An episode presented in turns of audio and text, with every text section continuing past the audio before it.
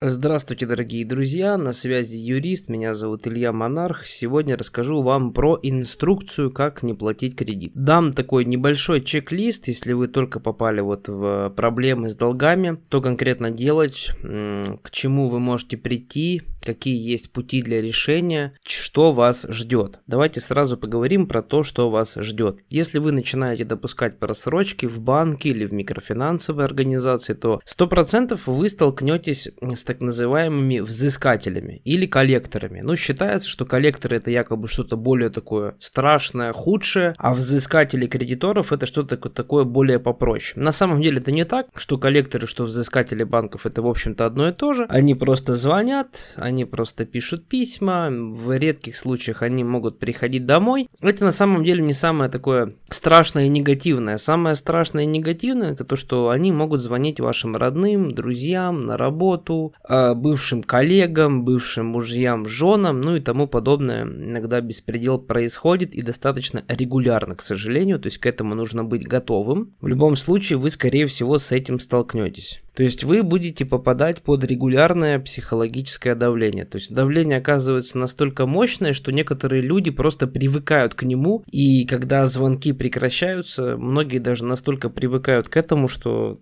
начинают скучать. Даже до такого доходит, то есть проблема превращается в хобби. Но это все-таки э, частные случаи, в любом, в любом случае, да, вам придется с этим жить как-то временно и что-то с этим делать. Теперь давайте рассмотрим две ситуации. Их, в общем-то, бывает две. Первая ситуация, ваша проблема финансовая, она временная, то есть вы просто временно потеряли доходы, может быть, в этом месяце и в следующем месяце вы не можете, вам не выплачивают премию, может быть, через 2-3 месяца вы получите 13 заработную плату и все у вас будет хорошо, хорошо, если у вас такая ситуация, то есть ваша проблема затянулась буквально на парочку месяцев, то в этом случае можно всегда договориться с кредитором, либо просто платить сколько можете. Действительно, здесь в этом случае можно просто платить сколько можете, демонстрировать всячески кредиторам, что вы оплачиваете, что вы все-таки ну, готовы возобновить свои платежи, и когда у вас э, финансовая ситуация действительно возобновится, вы просто берете и начинаете заново платить по графику платежей. При этом вам нужно будет возместить небольшие пени и штрафы, которые накапали за время, пока вы не платили полностью все платежи по графику. Это первая ситуация, она более-менее лояльная. Здесь, в общем-то, решение абсолютно простое. Платить просто сколько можешь, потом возобновляться и платить дальше. Вторая ситуация, она уже, конечно, немножко посложнее. Это когда вы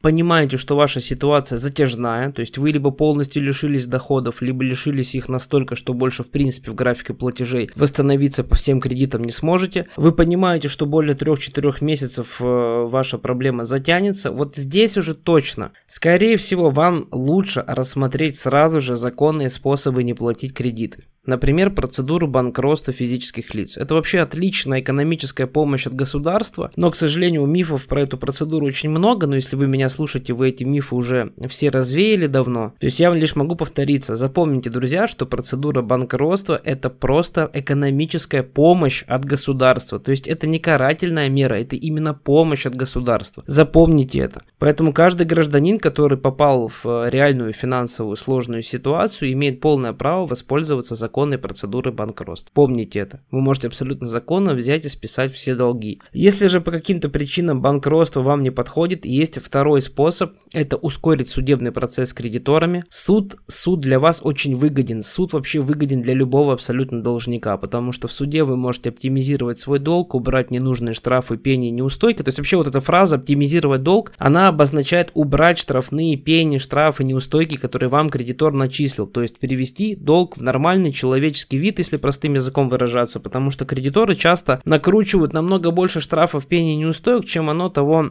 заслуживает, чем есть конкретные негативные последствия для самого кредитора. Поэтому суд часто эти штрафы пени неустойки значительно понижает. Может на 20, на 30% понизить свой долг. А это очень значительные суммы э, денег. Вот и далее, как правило, кредиторы всегда обращаются к судебным приставам за взысканием, и уже через судебных приставов вы можете абсолютно спокойно выплачивать свои долги, а, с удобными для вас платежами, можно с приставами договариваться, или можно вовсе не платить. Тогда в этом случае кредитор с вас взыскать никак не сможет. То есть, если даже в судебном порядке взыскать не получилось, через звонки, письма, угрозы взыскать не получилось, то больше у кредитора никаких абсолютно вариантов для взыскания просто нет. Вот такая, друзья, краткая инструкция. Пожалуйста, вдумайтесь в нее, она абсолютно практическая. Я уже ее э, просто рекомендую. Ну, восьмой, девятый год уже пошел, как я эту инструкцию рекомендую. Поэтому, пожалуйста, пользуйтесь ей. Ну и, конечно, не забывайте приобрести мою книжечку «Как не платить кредиты». Инструкция, пожалуйста, по всей России тоже продается. Там более подробно все разжевано про те способы, про которые я рассказал. Всем удачи, пока-пока.